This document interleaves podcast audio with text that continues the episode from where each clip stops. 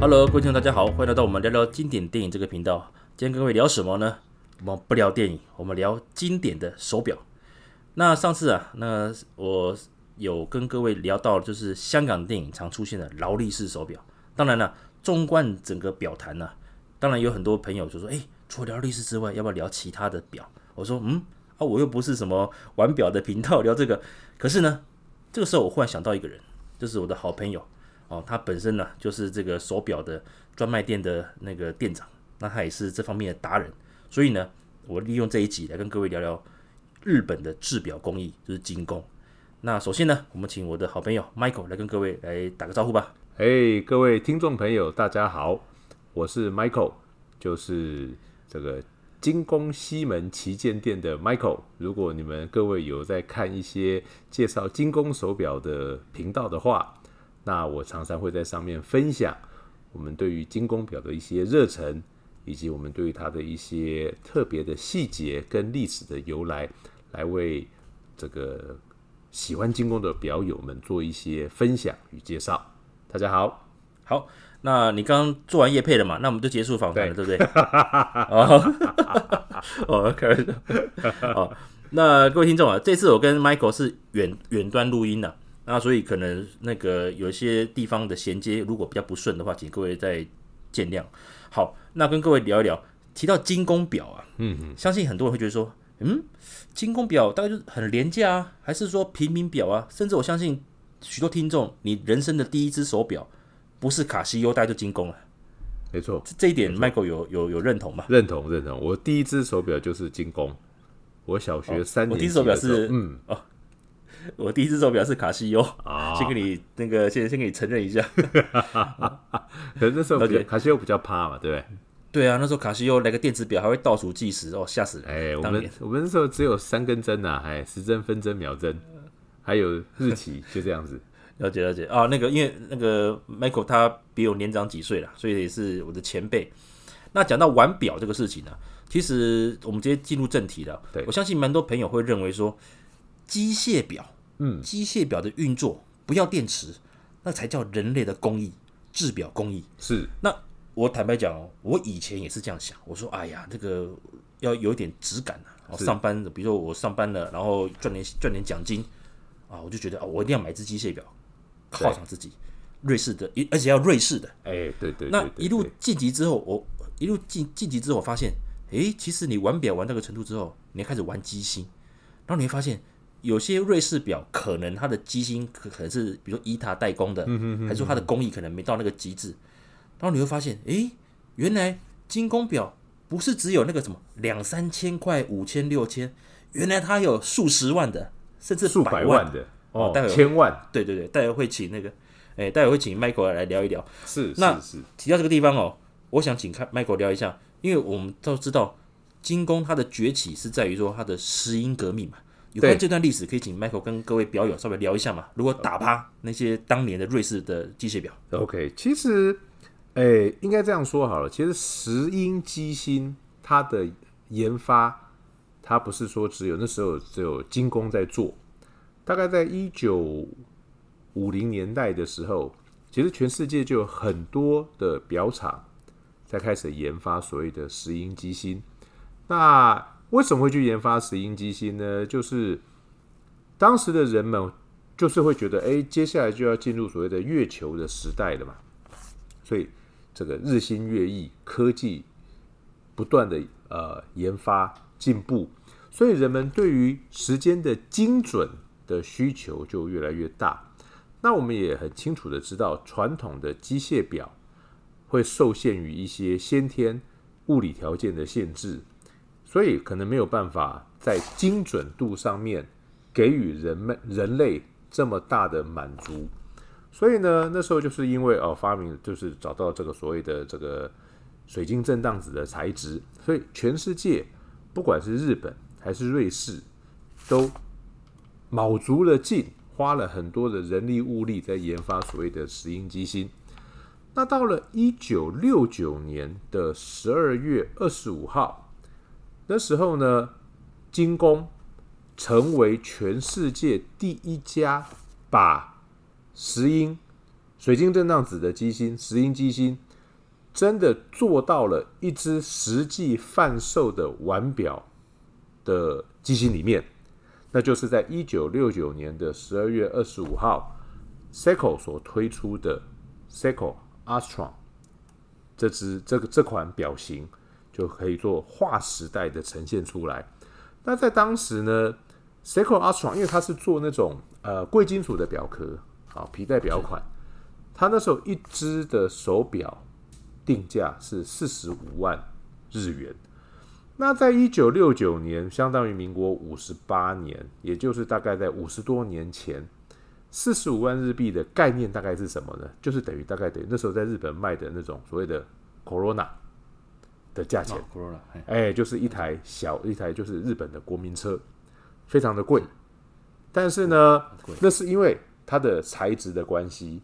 后来呢，他就把这颗机芯开始量产，然后呢，按在很多比较平价的表款上面，石英机芯的好处是什么？第一个精准，第二个它比较不容易坏，维修方便，便宜。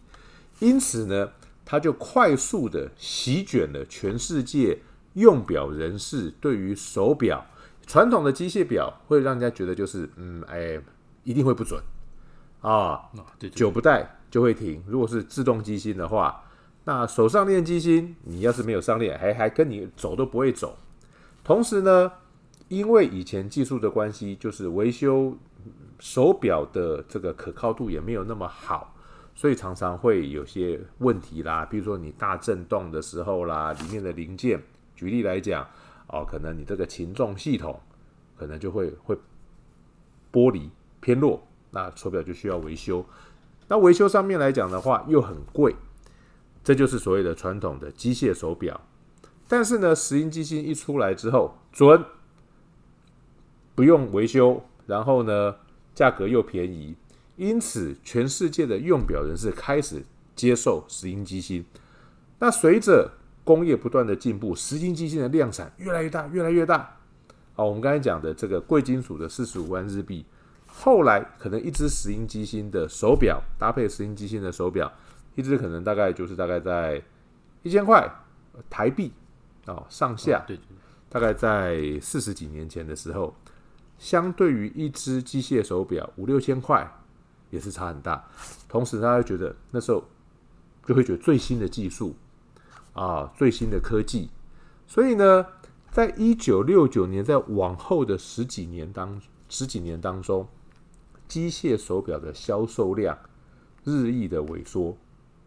所以在那时候，瑞士就有有很有名的一段历史，叫做什么“钟表的黑暗十年”。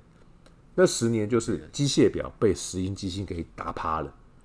那石英机芯的手表，第一只石英机芯手表的烂伤就是日本精工表，大概是一个这样子一个历史的渊源。哇，感谢这个 Michael 一个很清楚的介绍，这个比看维基百科还清楚啊。哎，用听的比较快嘛，对不对哈？开车的时候不能看嘛，哎，没错没错。OK，哇，这个也发现你的声音哇，有够适合做广播人哎啊，真的吗？有机会啊，对对，有机会一定要多 fit 几集啦，是还是要 promote 你来来来独立一下。因为其实现在玩手表了，我讲实在，就像您刚讲的了，就是说，虽然石英表在整个工业社会上，因为你影响到嘛，要守时、准时，要耐用，是，而且维修成本要低，所以当然就打趴了一挂。那个瑞士表的那种机械工艺，没错。但是换句话说，对对对，在当时，那当然就像你讲的嘛，因为你量大了，变得廉价了，对，所以其实，在某个程度上来讲，其实大家心知肚明了。像你在这制表这个行业，其实有时候品牌是操作出来的，没错。因为像这这十多年来哦，是开始瑞瑞士那些品牌，甚至是有些大集团的，他会营造出要有 sense，还是找那个什么电影里面代言。要有 sense，要有质感，你是一个什么？品味，哎，进阶的男人，哎，对对对，生活你一定要来一支，哎，传家，呃，对不对？是是是是是是，哦，再加上很多什么，对，然后，哦，这是 P P，这个我们没有业配啊，对对对，那个爸爸带着小孩子的手，哎，哦，对哦，那个很感动。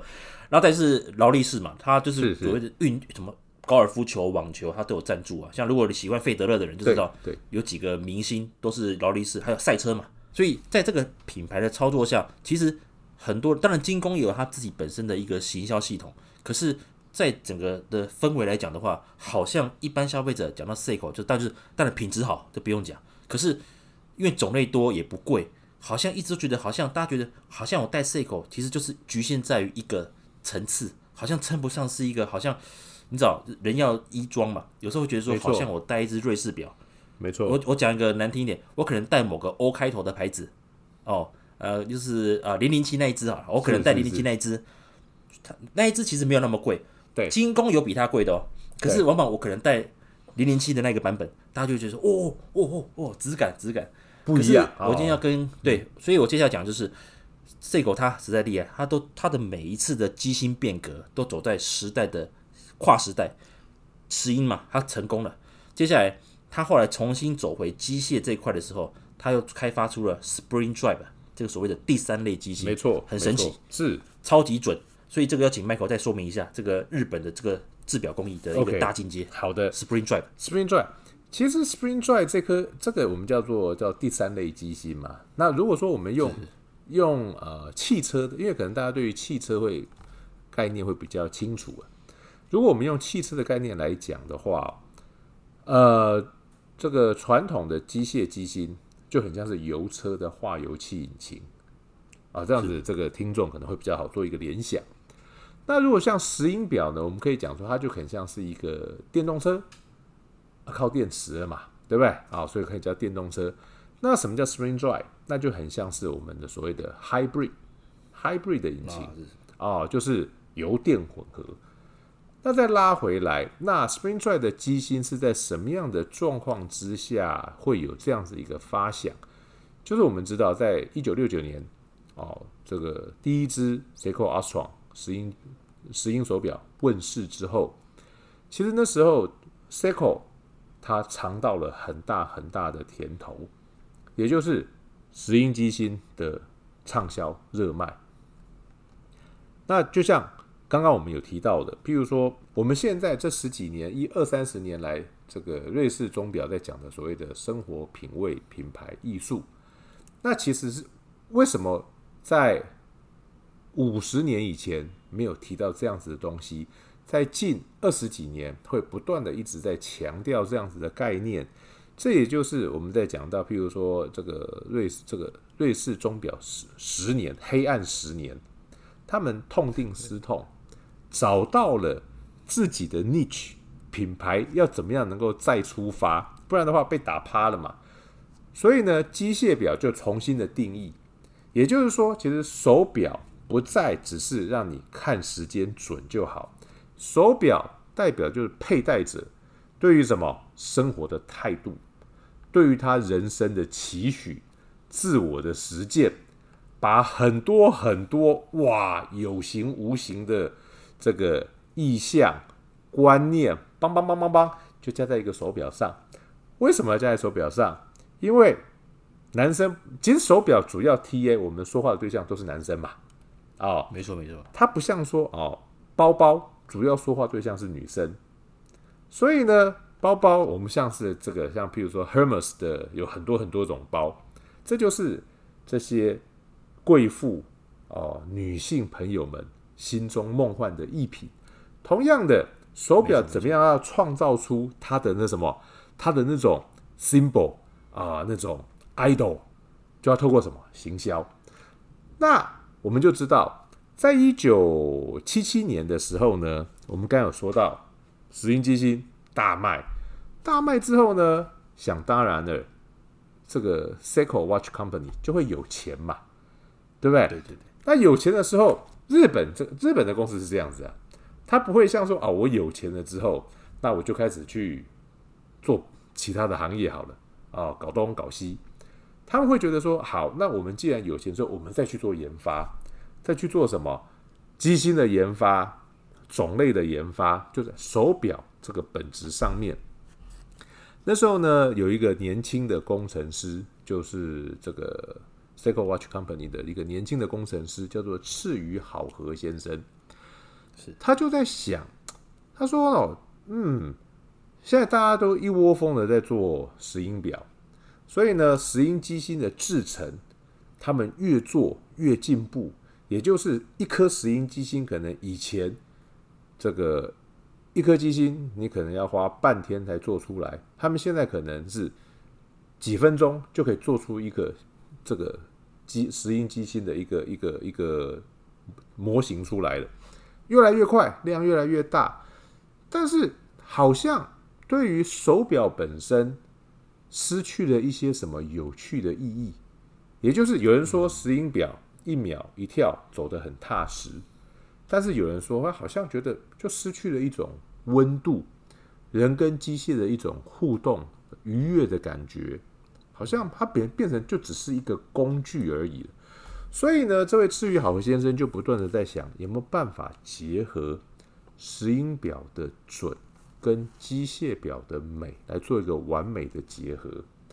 当然，想法很好，想最容易了，但是呢，知易行难。做出来非常的难，他在经过 Seiko 不断的资助、不断的什么支持，从一九七七年这个发想，一直到一九九八年的瑞士八手表展，终于有所谓的 Spring Drive 的机芯放在手表上正式的成型。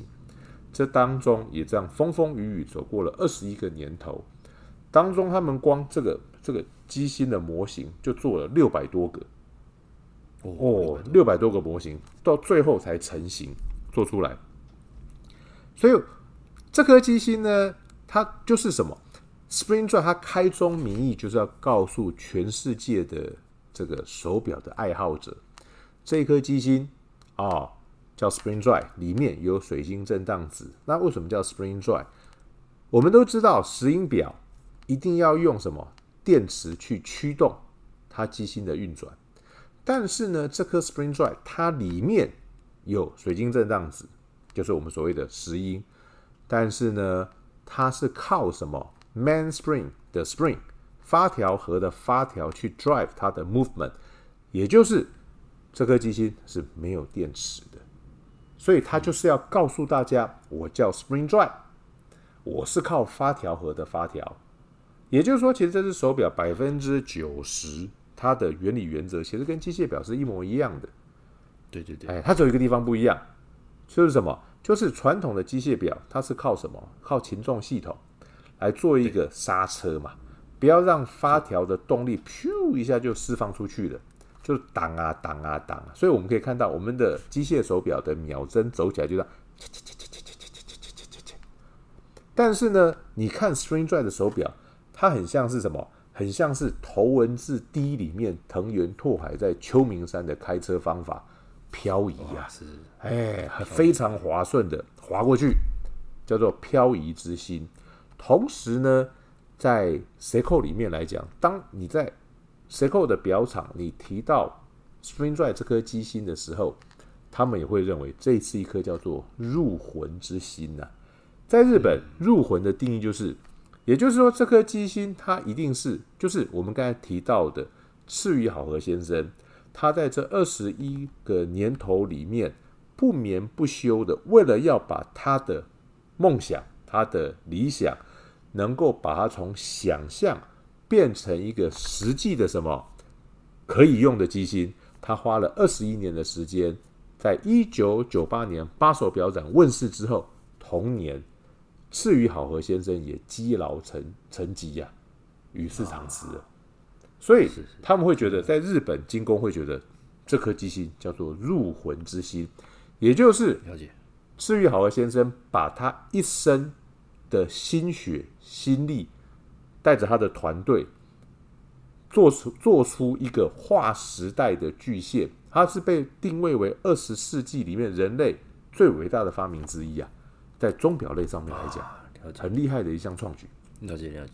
那感谢刚刚 Michael 的一个说明啊，让我们知道说，原来 Spring Drive 这个跨时代的一个设计，其实是然后由日本这边所制造出来的哦，Seiko。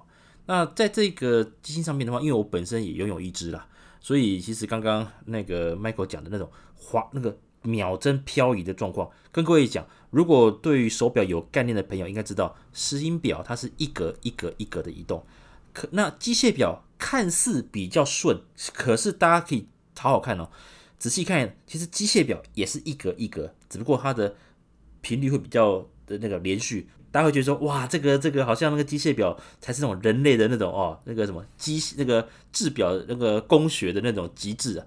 那刚刚提到了 Spring Drive，那时候其实我认识 Michael 之前，那因为我的大学同学哦，刚好是在 Seiko 里面服务，他就跟我说，哎，这 Grand Seiko 是不错，因为他知道我有在刚好在在进阶到那个瑞士表的那一块，他就跟我说，哎，回头看一下日本的表。那他介绍我这个好朋友啊，这是这个 Michael，跟各位这是题外话，我去见的 Michael，我们这几年见好像见了五次，我就买了三只表，哈哈哈哈哈，很恐怖。跟各位讲，那个如果有兴趣的朋友，你们上 YouTube，你们搜寻，比如说精工达人 Michael 还是 GS Michael，待会会提到 GS 是什么意思，这种关键字哦，哇，你知道那个 Michael 他真的很会讲故事，他刚刚讲的东西啊，跟你讲，绝对比维基百科。还详细还好玩，如果是开车的朋友，还是睡前呢？跟你讲，这个很精彩。我我的节目很少被人家 handle，我的节目都是我在讲话。想不到你是第二个把我这个那个都是你在讲哈。第一个是我另外一个朋友，他是讲棒球的电影。哦，那题外话，OK。那回到这个，我们了解到精工在表坛上的贡献，第一个就是石英革命，让石英表可以大量的被生产。哦，那也是让大家人人都能够入手这个所谓的计时的工具。啊，那在于是是跨时代，就是说它在以准度上，它也超越了所谓的瑞士表的一个基准的一个误差的时候呢，所谓的 GS 的工艺。那待会我跟各位介绍。那讲到这边，讲到 Seiko，我相信有些朋友一定会看，哎、欸，最近很多广告，像 Seiko 之前也迎接了什么几周年、几周年那种大庆祝的一些活动。那最近包括好像也有跟那个那个王哎、欸、那个一个奥运选手有合作一只那个手表嘛。那个哎，对对，就是现在台湾蝶王，对对对。那哎，王冠红泰鲁格，对那个王冠红，对对对对，那个 Perspex 的系列的。那我跟各位讲，你们常听到报章写什么海龟，海龟，还是什么尾鱼冠，尾鱼冠。那有在玩潜水的朋友应该就知道什么意思。那这边我先，因为 Seiko 旗下有很多很多的一些呃那个 model，很多那个型号，那。包括我的劳力士也是啊，大家都会取一些小名字，一些 nickname 昵称。那今天各位讲，我先跟请 Michael 来介绍一下，就是我们常听到年轻人常爱戴那种哦，大家很那个潜水啦、运动用的那种尾鱼罐啊，还是那个什么海龟，是什么意思呢？我们请 Michael 稍微说明一下。OK，好，那其实如果说我们我们就照这个时间的轴线来介绍这两款表好了。那首先我们就先讲尾鱼罐头是。那其实尾鱼罐头这只手表呢，它的研发其实基本上来讲，一开始它是真的是为了深潜工作者来设计的手表。就是说，在一九六八年的时候吧，那时候呢，就是在日本，就日本很多这个这个呃，就是潜水工作者，他们你看以前可能是要放那些电缆的，有没有？那时候才刚开始在部件，就是跨。呃，跨洋海洋的这种海底电缆，其实需要很多的这个深海工作潜水者来来施作。那那时候呢，他们就有写写呃，这这些这个深潜工作者就写信给 Seiko，就说你们有你们现在的这个手表啊，它的这个潜水的深度都不够，因为以前大概就是大概大概到两三百米就觉得很怕了嘛。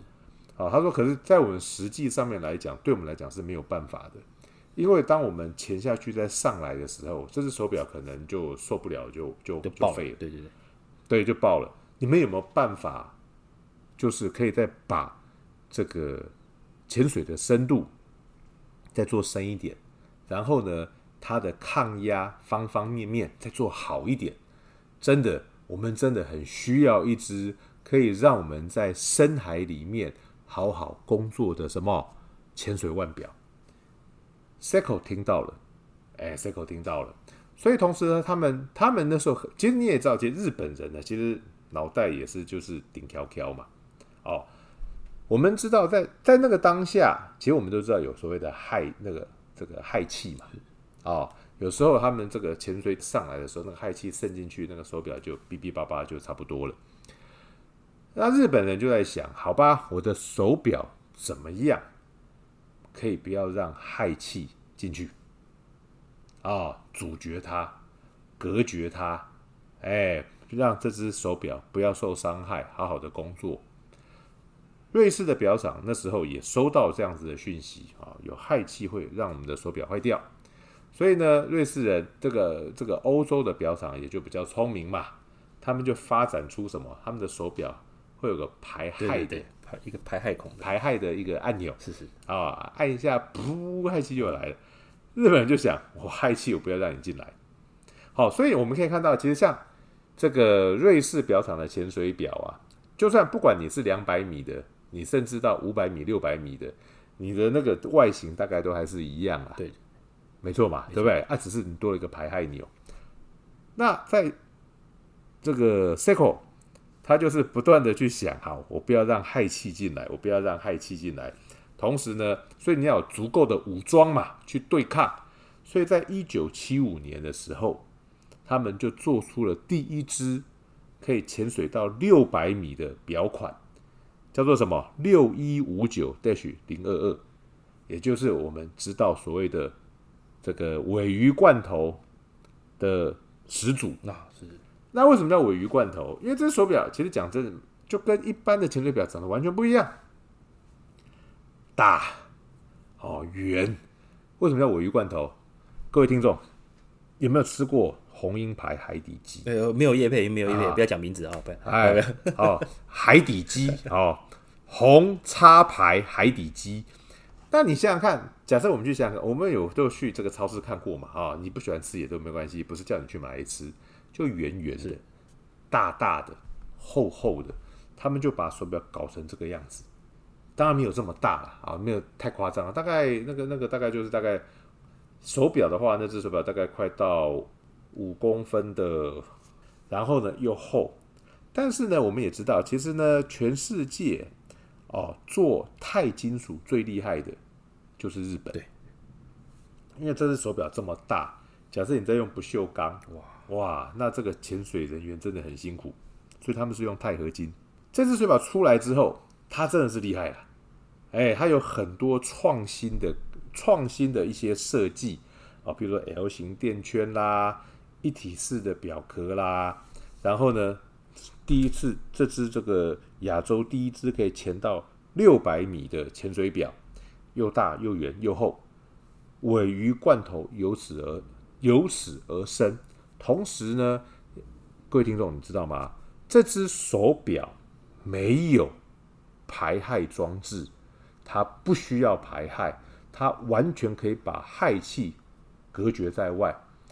那后来，它这这款果鱼罐头不断的延伸，不断的延伸，到最后，它现在市面上售的大概就是到一千米。是。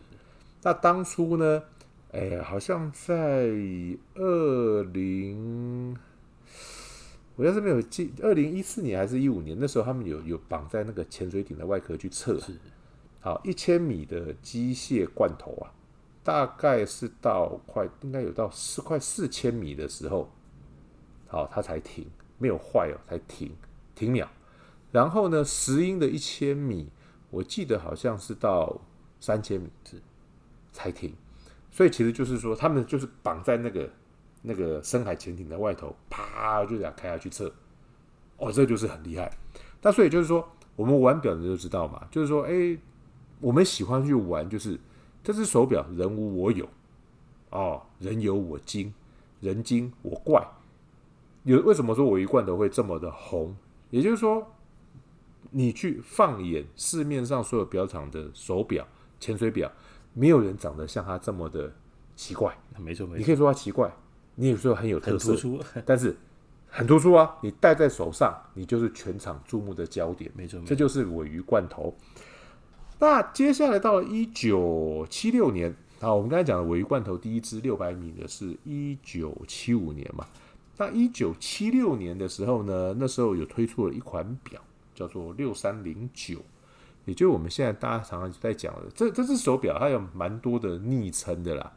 有人叫它做海龟，是；也有人叫它鲍鱼壳啊，鲍鱼壳哦。那那其实海龟跟鲍鱼壳，反正你你你用想象的就可以知道。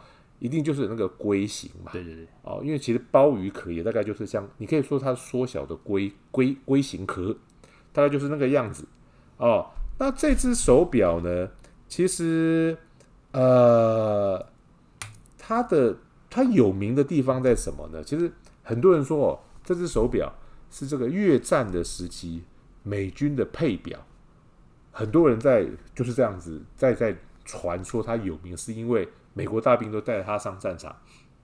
那关于这一点呢，我个人是觉得有一点是以讹传讹啦。哦，了解了。哦，因为其实我觉得这只，哎，对，很多人是这样说的啊。其实我觉得这有点错误的观念。为什么？因为其实这只表它会红，是因为在一九七九年，美国有部很有名的电影叫做《现代启示录》，超好看。哎，好好看。对，那其实我们就在拉一个时间轴哈。为什么我觉得说这个是以讹传讹呢？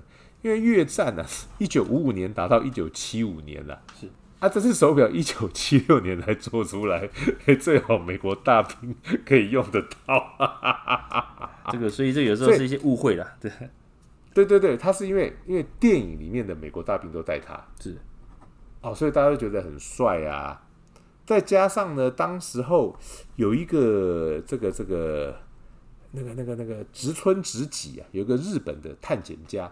哎，其实他也是有戴这只表，探险家就是把自己奉献给这个大自然的，所以其实这只手表海龟啊，就是会让人家觉得说，嗯，就是又有帅，然后呢又有功能，哦，所以它的它的流行度也是它的呃热门度也是够，是。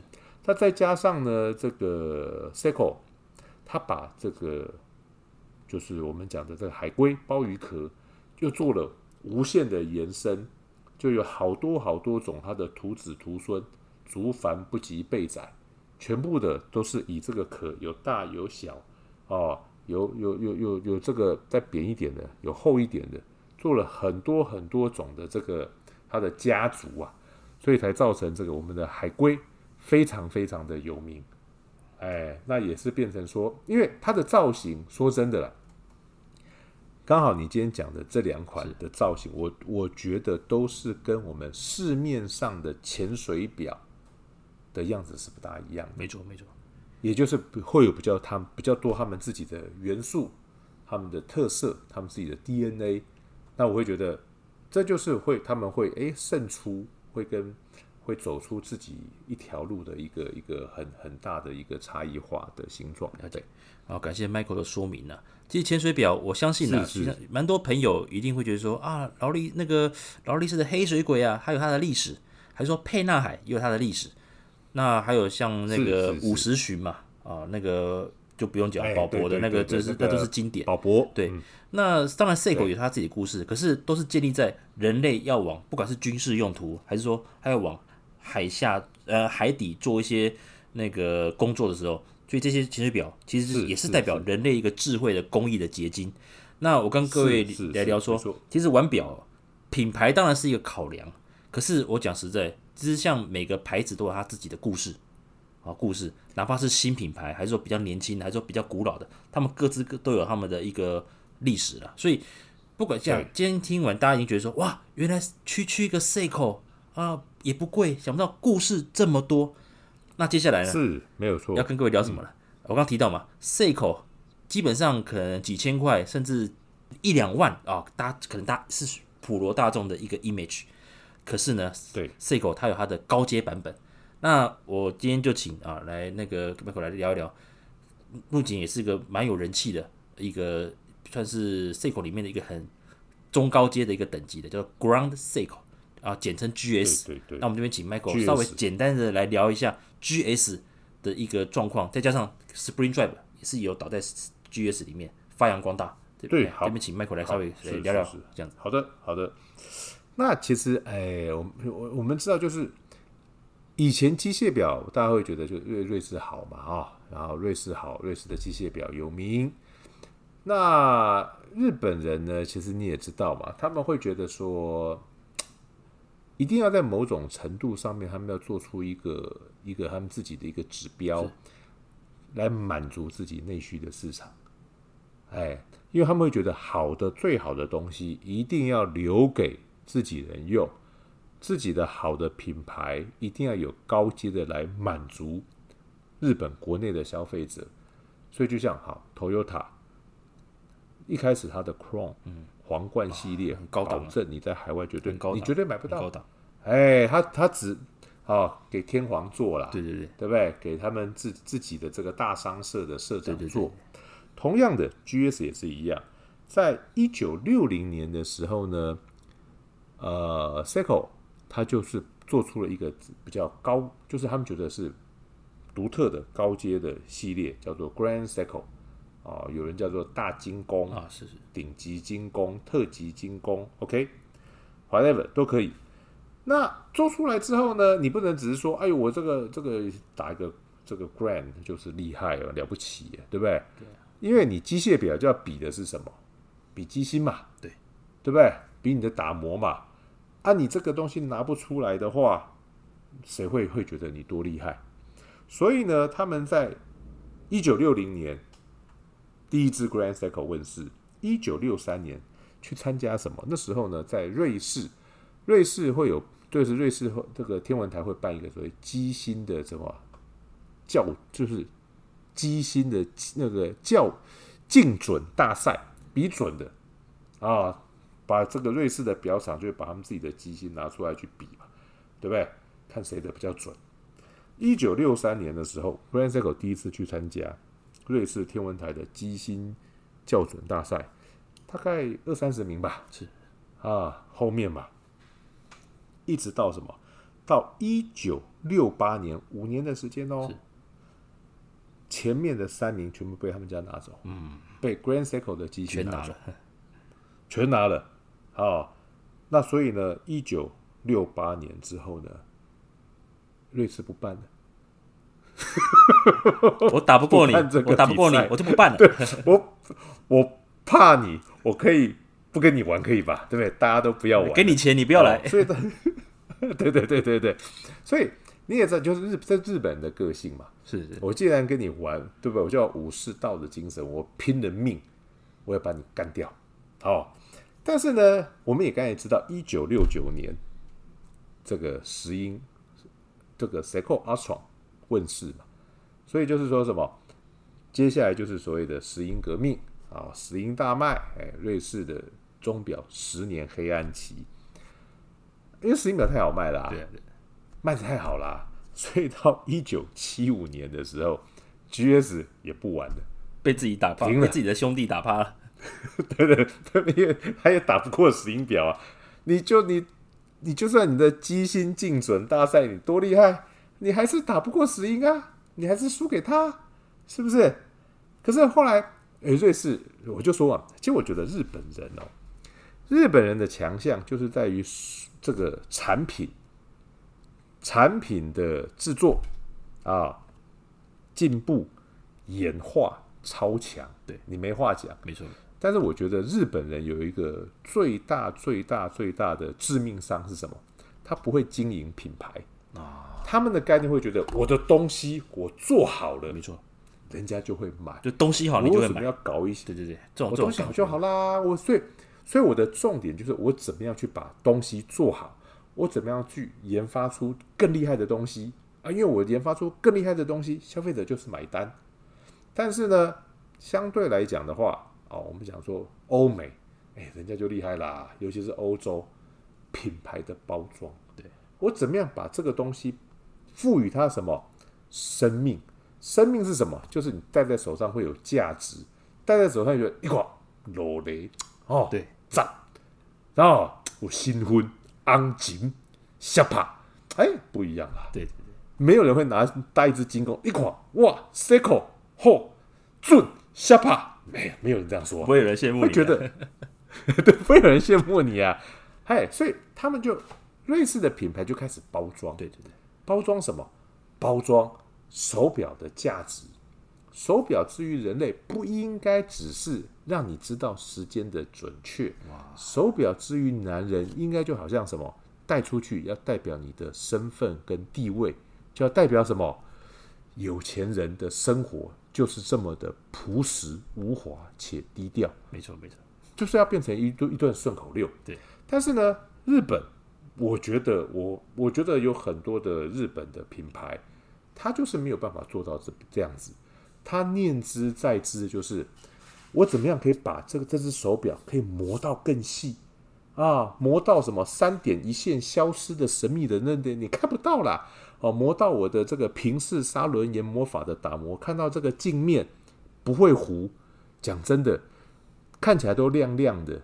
你说不会糊，人家会觉得哦，不会糊，还感觉还蛮好看的。它真的很厉害吗？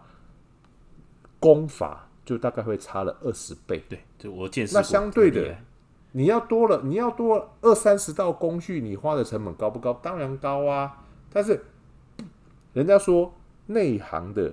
看门道，外行的看热闹。我们看起来表都是亮的，但是呢，江湖一点绝，不跟你讲好糊跟不糊，你要差二十道的工序，也许大家就会觉得哇，差这么多，那有需要花这么多的钱去做这些事吗？这就是日本人做事的精神。没错，你可以说他聪明呢，还是说他笨，还是说他执着，都可以。但是呢，他就在一九七五年的时候，连他自己的 GS 也被他的石英表打败了。他也不玩了，他继续做他的石英表，因为还真的蛮好的。但是呢，他开始就踢到铁板了。为什么？因为瑞士手表，瑞士的品牌开始包装，卷土重来，品牌形象卷土重来，啪啪啪啪啪，就把石英表又打得稀巴烂。没错。为什么？大家会觉得戴石英表没品味啊？对对对不对？戴这种有这种没有办法彰显，营造成这种错觉，廉价，对不对？被这种营造这种错觉，没错。哎，就会觉得啊，你就是就就是行不行啊？不行的人戴石英嘛，行的人带机械，对不对？也不差钱，差的是一种感觉啊。所以呢，他就开始停了。之后，哎，又被又被打得满头包。所以呢，在一九八八年的时候呢，又开始什么？再把 GS 这个品牌再拿出来。哦，做工啊，我唔丢啊，我不应该丢弃你啊，你是我们的神主牌呀、啊。你要带领我们在对抗万恶的瑞士品牌，把我们打得这样子，对不对？啊，说我们没有价值，害我们都要去切腹，不行啊，Grand Circle 又出来了，一九八八年，但是那时候出来的时候也蛮好玩的。他开始是先做石英表。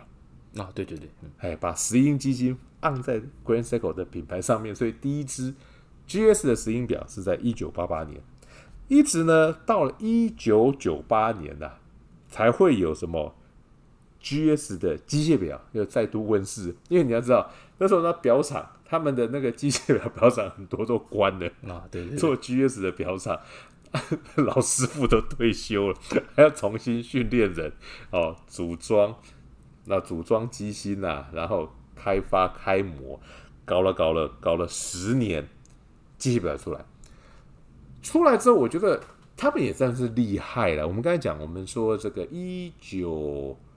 九八年嘛，Spring Drive 出来。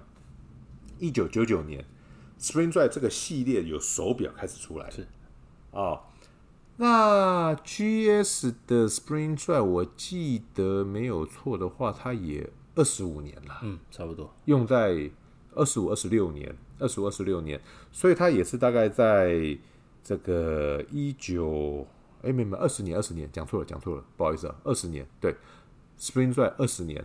所以就在二零零一年的时候，第一支的 Spring Drive 问世，按在 GS 身上，对，然后一直延续到现在。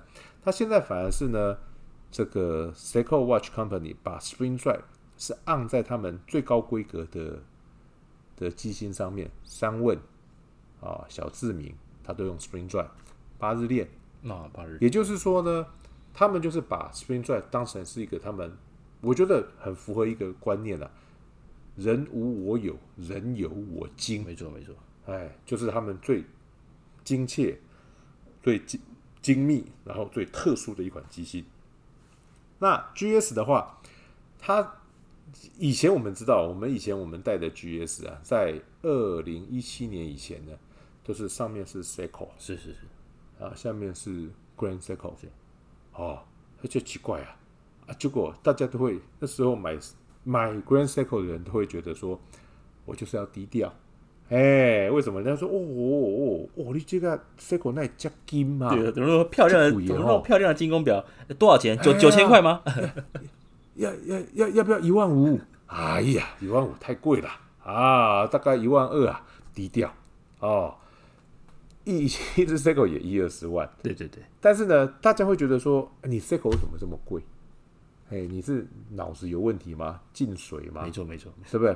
花了一二十万去买一只 Seiko，后来在二零一七年呐、啊，二零一七年之后呢，他们就是把 把这个 Seiko remove 掉，没有 Seiko 了。为什么？其实我以前有问过日本人，我说：“哎，你你 GS 为什么不像 Toyota 一样嘛，Lexus 嘛？对对对，你就是放 Grand Seiko 嘛，不是很好吗？对不对？戴起来爽度不一样。没错，你知道日本人怎么讲吗？We are proud of Seiko 啊，了解。我们是以哦，这个这个名字。”一八八一年以来就不得了啦！这个名字好啊，哎呀，厉害呀，对不对？我们看到他叫万载万载，哎，日本人就是这样子。哦，那到了二零一七年，为什么要改呢？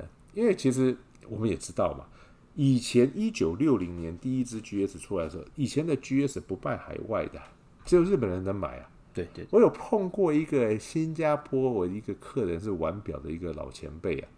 他那时候想要搞一只 GS 啊，他要去找那时候就是空服员，然后呢到当地之后还要找日本人去帮他买一只，然后日本人要卖他这 GS，还问他说：“哎，你为什么要买这一只表？”问那个日本人哦，要填写他的资料，会身家调查哎，不容易啊。是是，他们就很怕好东西外流啊。为什么他们会有这个想法？我也搞不大懂。但是会随着这几年来。日本的内需市场也没有这么好了，对。那你企业要生存，你就必须要要能够扩展嘛。所以他们在二零一七年的时候，像比如说像美国，美国呢本来就是所谓的这个 Seiko USA 在负责的嘛，是。那后来他们分家之后，在二零一七年呢就成立了一个 Grand Seiko USA 跟 Seiko USA。那这个 Grand Seiko 的美国呢，他们就去找了。我要是没有印象没有错的话，就是找当时候就是欧记啊，是是美国的总经理来来掌舵操盘的，来操盘。那他就把欧美人士的那一套哦灌注在 Grand Seiko，就是就是独立之后的一些市场行销运营的概念上面。那在日本呢，这些老的 Grand Seiko 的制表师。还是一样秉持着他们日出而作、日落而息、孜孜不倦的制表精神，那就把这个品牌的包装形象，就是由海外不断的什么再提升、再提升，所以很厉害哦。时至今日啊，这是去年的消息，在美国市场，一万块美金的手表的品牌，第一名 RG 没有问题呀、啊，对，心无悬念。第二名，OG 啊，实至名归。第三名，Grand Seiko，哇，这个是不容易，对，真的不容易，这个就不容易了哦。因为我们讲说一万块美金，其实有很多很多的竞争对手，没错没错。他他可以搞到第三名，真的强，没错，真的强。那当然，因为他本身要有料，对，他好东西啊，真的，他好东西嘛。那只是他以前日本人就是这样啊，我我东西做好了，你就会买嘛，对不对？但是呢，他就是不懂得市场的行销运营。我还记得那时候他们有有找一个这个日本在呃日本总公司有找一个这个当地就是欧洲人开的这个很像是这种品牌顾问公司啊，来全世界的 GS 的这个经销商来做访谈。那时候他们有来访问我，那个德国人就讲，他说：“Michael，你有没有听过？”日本有什么奢侈品牌？如果说好，我们跟什么 LV，呃，哦、是是是，跟 Hermes、欸、真的没有呢，都是我立刻想起来都是实用的工艺居多，是不是？呃，也许他他很厉害，但是他就不是精品。你知道他讲什么吗？是他说：“我跟你讲，日本人他不会经营精品啊，他只会做好东西，他不会玩品牌。”嗯。哎，这是他下的一个结论。所以今天我们这样说好了，其实 G Grand Seiko 的手表，我觉得它就是好东西。哎，它是物超所值的东西。为什么呢？也也就是说，很多的品牌它会把它的，就你这只手表，假设你花一万块美金买好了，其实你大概会有很多很多的的这个这只手表的这个 cost，你可能会花在 marketing，对，你花在代言人，没错没错，哎，花在很多的 promotion 上面。但是 Grand Seiko 这只手表哈，一万块美金，你买到的，我相信大部分就是手表，它需要花的工的钱，就按在你手上。所以我会觉得说，就很像说，你看你怎么去取决，每个人的价值都不一样。有些人会觉得，以手表来讲，我戴在手上，我会觉得我要瞎怕，我要让每个人都认识我的手表好。有些人。像很多玩 Grand Seiko 的手表的人，就是手表玩过一圈的人，他会觉得，嗯，这只手表戴在我的手上，我欣赏它，我可以看到好多的细节。没错，没错，这是在其他的品牌我感受不到的感动，所以我选择 Grand Seiko。这是我很从很多的我的客人表友身上，大家会有一个类似的想法跟见解。嗯，然后跟你回复之后，又买了一只嘛，对不对？哎哎，对对对，必须的，必须。表海无涯，表 海无涯，对，回回头是岸。哎，回就不要回头了，哎，勇往直前。那个跟我也坦白跟 Michael 讲，那时候我同学在跟我介绍 Ground Seiko 的时候，当时好像很尴尬，就是 Seiko 的那个大商标还在上面嘛，就你讲的还没改，还在上面，还没还没有独立出 GS 的时候，我买不下手。我那时候已经买劳力士了，然后我就跟我朋友，那时候这几讲没关系，我去那个那时候你们发表一支那个绿面的那个 GMT 嘛，然后我就去那个那个那时候 SBGJ 零零五，哎，这个这我忘记型号，那时候我就哎刚刚上市，我就跑去那个乌乌那个信义威秀附近的那个威秀。对那个那个店，那那我去看一下，很喜欢，价格不错，当然那时候我还不认识你啦。昨天那个，哎、欸，就说，就说，就算是，就算是定价，也比刚刚讲到的瑞士表便宜。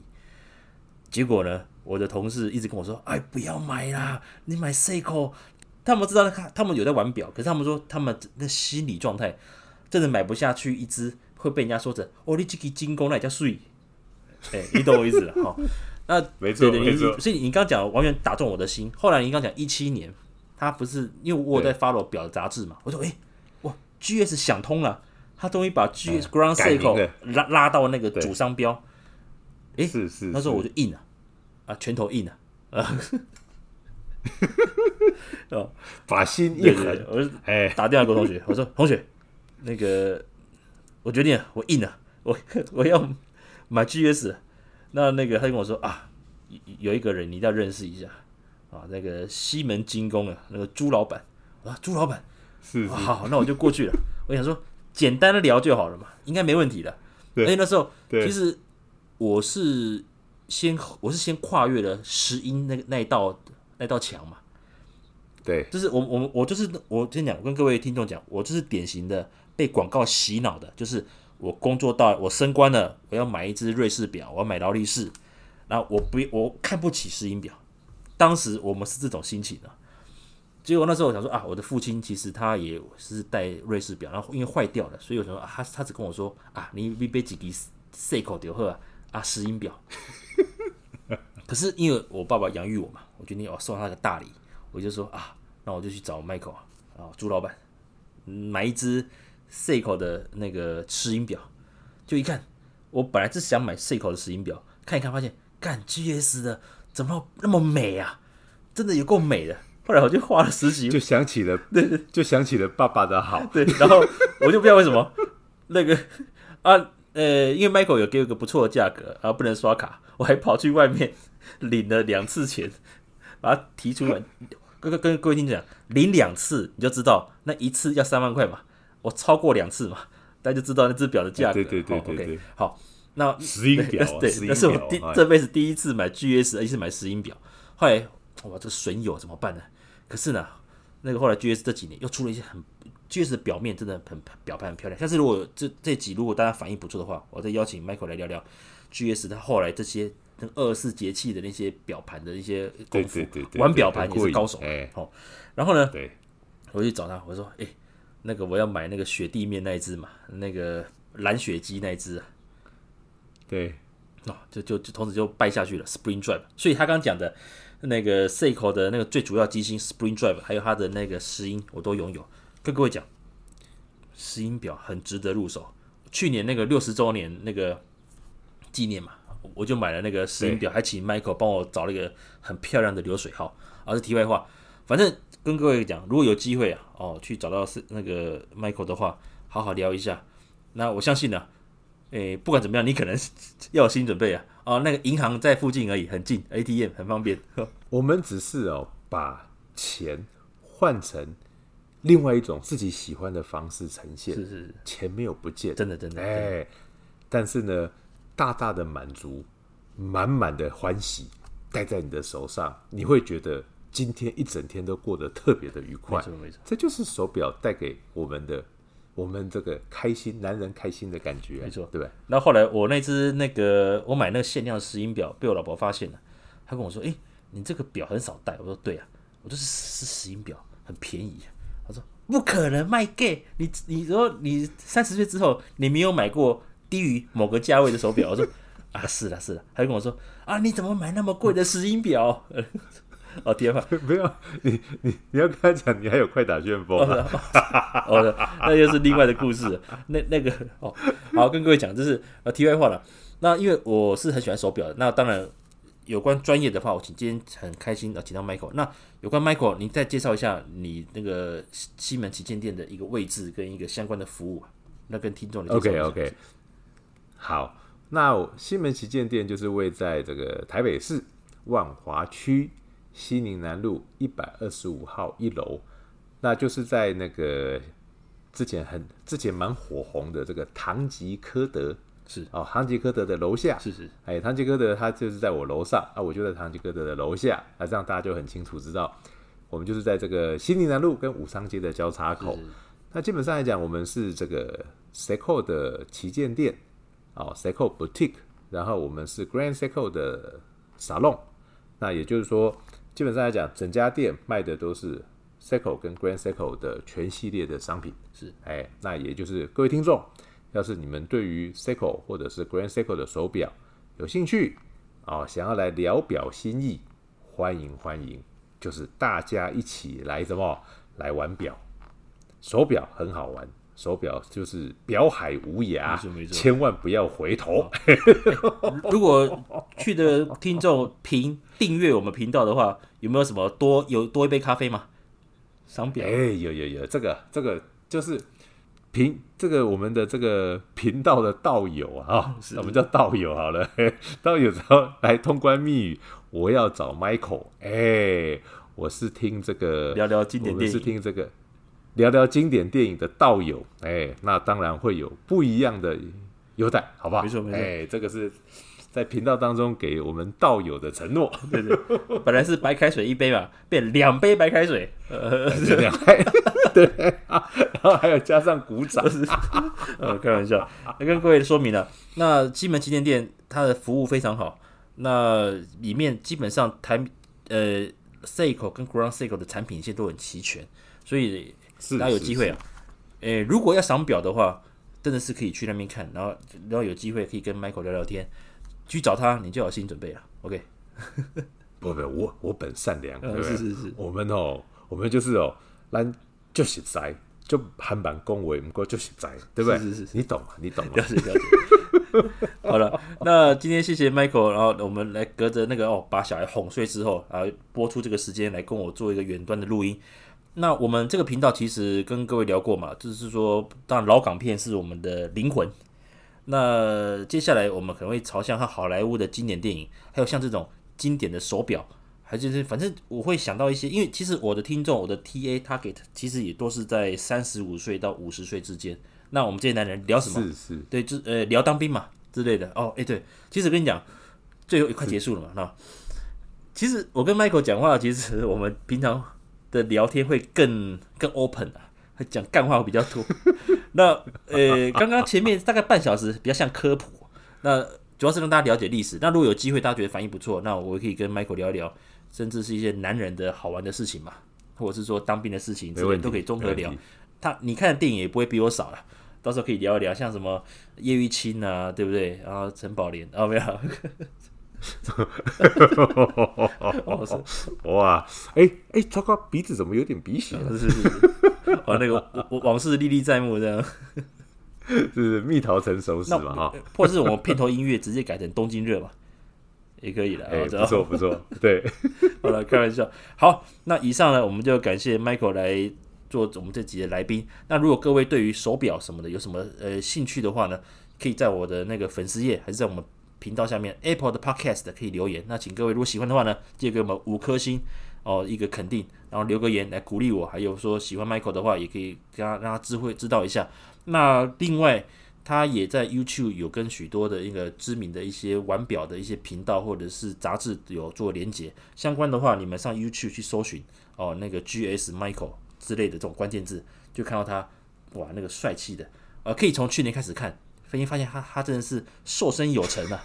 我羡慕羡慕。没有没有没有没有。我 今天看到那个为了健康，对、欸，为了健康。我今天看到这个画面，因为我跟艾可，我我们好像半年以上没见面了，至少有有半年了，半年了。啊有对啊，就那次超过我买了那次限量表之后啊，有有没有没有？对，快打旋风，啊啊、对，对对，快打旋风之后就没见过面了。哇，好快哦！对对对对对，哇，最近手痒了，你二十四节气看着我心痒痒的。二十四节气，我觉得。你要看什么？你知道吗？你要看小鼠。哇，这个这样子没有人这样讲，观众观观众听不懂啊。哦，小鼠跟白桦树，我觉得都很过瘾。是是是，哎、欸，有空来，我就是让你好好的欣赏欣赏哦。哎、欸，了解，让你的手解渴，了解 止痒。各位听众啊，如果有机会啊，在台北市嘛，如果大家有机会过来的话，务必啊去找那个 Michael 聊聊天。欣赏一下那个精工的制表艺术，也听听故事。OK，好，那以上感谢 Michael 的参与，我们下次见喽，拜拜，谢谢，拜拜，拜拜。